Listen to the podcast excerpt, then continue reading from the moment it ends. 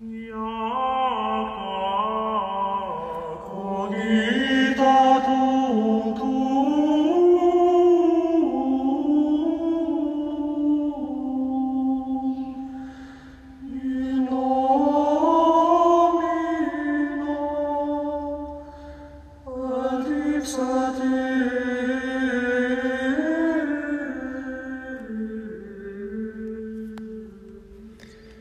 Hola queridos hermanos, vamos a continuar este compartir de esta vivencia del Padre Rollo Marín en este libro que expresa esa profundización del cántico de Santa Teresa de Jesús, nada te turbe, nada te espante. Nos ponemos en la presencia de Dios para poder empezar a, a escuchar esta, esta hermosa, estas hermosas palabras En el nombre del Padre, del Hijo y del Espíritu Santo.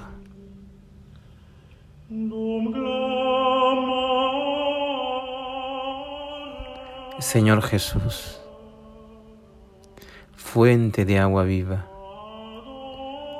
envía tu Espíritu Santo, que nos habla el entendimiento y nos haga arder el corazón por la fuerza de tu amor que nos conduce a la verdad plena.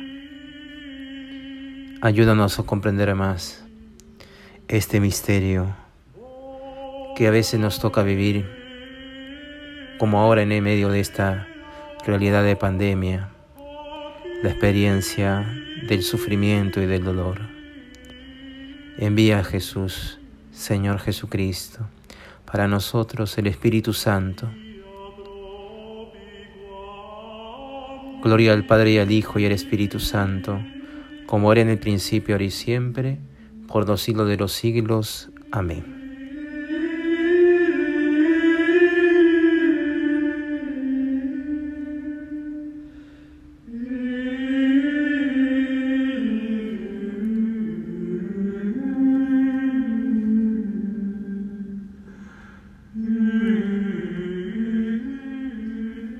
Hablemos ahora de la finalidad moral del dolor. Las finalidades físicas del dolor no bastan. Hay que buscar de finalidades más altas. Por encima del orden físico está el orden moral de la virtud. 1. Belleza de la virtud. El mundo de hoy, materialista y grosero, no aprecia cómo, se, cómo es debido los bienes espirituales en todo caso, prefiere los de tipo intelectual a los de la virtud. Y sin embargo, ante Dios y ante los mismos hombres, no hay nada que se pueda comparar a la belleza y al valor de la virtud. Ante un padre Damián, apóstol de los leprosos, hasta contagiarse de su terrible mal, el mundo materialista y ateo no tiene más remedio que descubrirse y bajar la cabeza avergonzado. 2. Su valor individual y social. La virtud moral es la base y el fundamento de la vida humana, la garantía indispensable de nuestra felicidad. La sociedad sería imposible sin la virtud. Ya no constituiría una reunión de seres civilizados que tienen a un bien común, sino a una jauría de fieras desenfrenadas que se despedazarían mutuamente víctimas de sus egoísmos. Por esto todos se inclinan de grado o por fuerza ante la grandeza inconmensurable de la virtud heroica. 3. Su inviolabilidad. No hay violencia ni tiranía que nos pueda arrancar el tesoro de la virtud si nosotros no queremos. Al cuerpo se le puede hacer violencia, pero no a la voluntad, que es donde radica la virtud y la fuente de todos sus heroísmos. La virtud no tiene más que un solo enemigo, el pecado, y éste depende enteramente de nosotros. 4. El dolor y la perfección moral. Si la perfección moral es el bien más sublime y hermoso, y su adquisición o conservación depende enteramente de nosotros, supuesto naturalmente el influjo de la gracia divina, no hay esfuerzo ni dolor que no deba aceptarse con gozo para conquistarla, conservarla o aumentarla.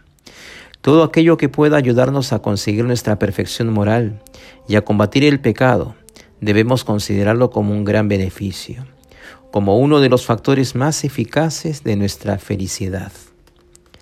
Tal es el papel del dolor. Es un gran aliado de expiación de nuestras culpas pasadas, de prevención contra las futuras, un gran medio de elevación moral.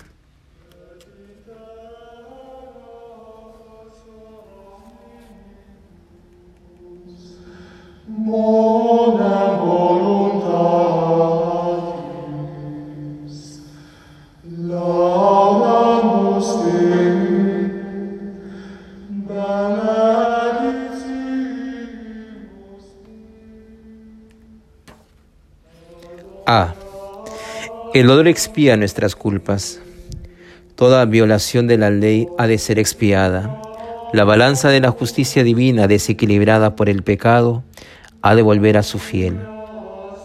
Y como el desequilibrio se verificó al punto en uno de los platillos, el peso de un placer desordenado, es forzoso que vuelva a su equilibrio por el peso de un dolor que es lo contrario del placer.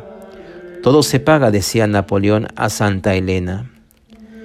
A veces, aquella desgracia que atribuimos a la casualidad o a la mala suerte no es sino el castigo de alguna culpa pasada, una forma inesperada de expiación. El egoísmo es castigado con el aislamiento, el abuso de la salud con la enfermedad, los excesos de gozar con las renuncias inevitables, los gozos pecaminosos con la negra y profunda tristeza del remordimiento. B. El odor purifica y sana, así como el oro en el crisol bajo la acción atormentadora del fuego, gime, chilla y se revuelve en convulsiones de muerte hasta que, soltándose en un supremo esfuerzo del abrazo tenaz de la escoria, corre purificado en una veta de reflejos deslumbradores. Así el alma destrozada por el dolor se libera del fango de la culpa y recobra su antigua belleza y su antiguo vigor. El dolor cura y sana las heridas más rebeldes y los vicios más inveterados. Doblega y vence la violencia de las pasiones y hace más fácil el ejercicio de la virtud. Bajo su enérgica acción, el sensual se hace casto, el orgulloso humilde, el iracundo manso, el egoísta generoso. ¿Cuántos hombres han encontrado el camino de su redención el día en que cayeron enfermos? Ante el culpable que sufre se nos escapa fácilmente de los labios la dulce palabra del perdón. El que nos visita y azota con el olor no es pues un tirano que desfoga sus crueles caprichos, sino un juez que castiga las ofensas a la majestad de, una, de la ley, un padre que castiga para corregir, un médico que nos receta medicina amarga para devolvernos la salud. C. A los que se creen inocentes. ¿Qué delito he cometido yo para que Dios me trate así? Se atreven a decir algunos insensatos. No advierten que todos somos culpables porque todos hemos pecado, como dice Romanos 5:12. Olvidan que si alguno dice que no ha pecado se engaña a sí mismo y la verdad no está en él. Primera de Juan capítulo 1 versículo 8. Desconfiemos del hombre que se ufana demasiado de poder caminar con la cabeza alta sin avergonzarse de nada. Solo Cristo pudo decir en verdad, ¿quién de vosotros me arguirá de pecado? Juan 8:46. Todos los demás hemos de bajar la cabeza y golpearnos el pecho. Sin embargo, es un hecho que sufren también los inocentes pero su sufrimiento tiene una finalidad redentora sublime. Constituye para ellos su título supremo de gloria y la garantía más preciosa de su inefable recompensa. ¿Quién más inocente que Cristo? ¿Qué hombre hay que le iguale, ni siquiera que se le acerque en la intensidad de sus terribles sufrimientos? ¿Y a quién sino a Él se le ha dado un nombre, sobre todo nombre, a fin de que se arrodillen ante Él los cielos, la tierra y los abismos? Filipenses 2, versículo 10. Escuchemos a San Juan Pablo II insistiendo en estas mismas ideas. Esto lo encontramos en la carta apostólica Salvici Doloris, en el numeral 16. Cristo se acercó sobre todo al mundo del sufrimiento humano por el mismo hecho de haber asumido este sufrimiento en sí mismo.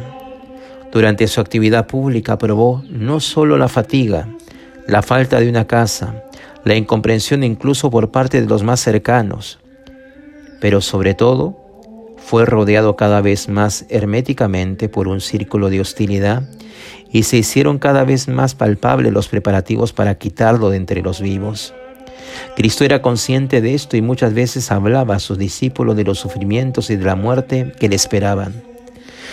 Subimos a Jerusalén y el Hijo del Hombre será entregado a los príncipes de los sacerdotes, a los escribas que lo condenarán a muerte y lo entregarán a los gentiles.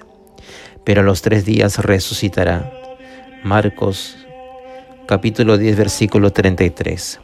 Cristo va hacia la, su pasión y muerte con toda la conciencia de la misión que ha de realizar de este modo.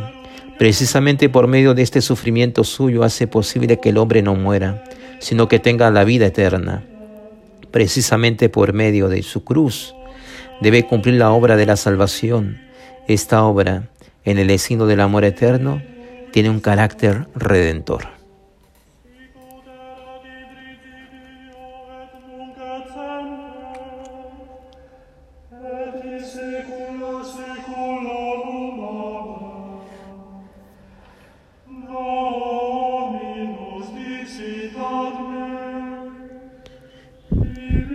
Le pedimos a nuestra Madre, consuelo de los afligidos, que nos ayude a vivir con fe y esperanza y con caridad la experiencia del sufrimiento. Dios te salve María, llena eres de gracia, el Señor es contigo, bendita eres entre todas las mujeres, bendito es el fruto de tu vientre Jesús. Santa María, Madre de Dios, ruega por nosotros pecadores, ahora y en la hora de nuestra muerte. Amén. Gloria al Padre y al Hijo y al Espíritu Santo, como era en el principio, ahora y siempre, ahora y siempre, por los siglos de los siglos. Amén.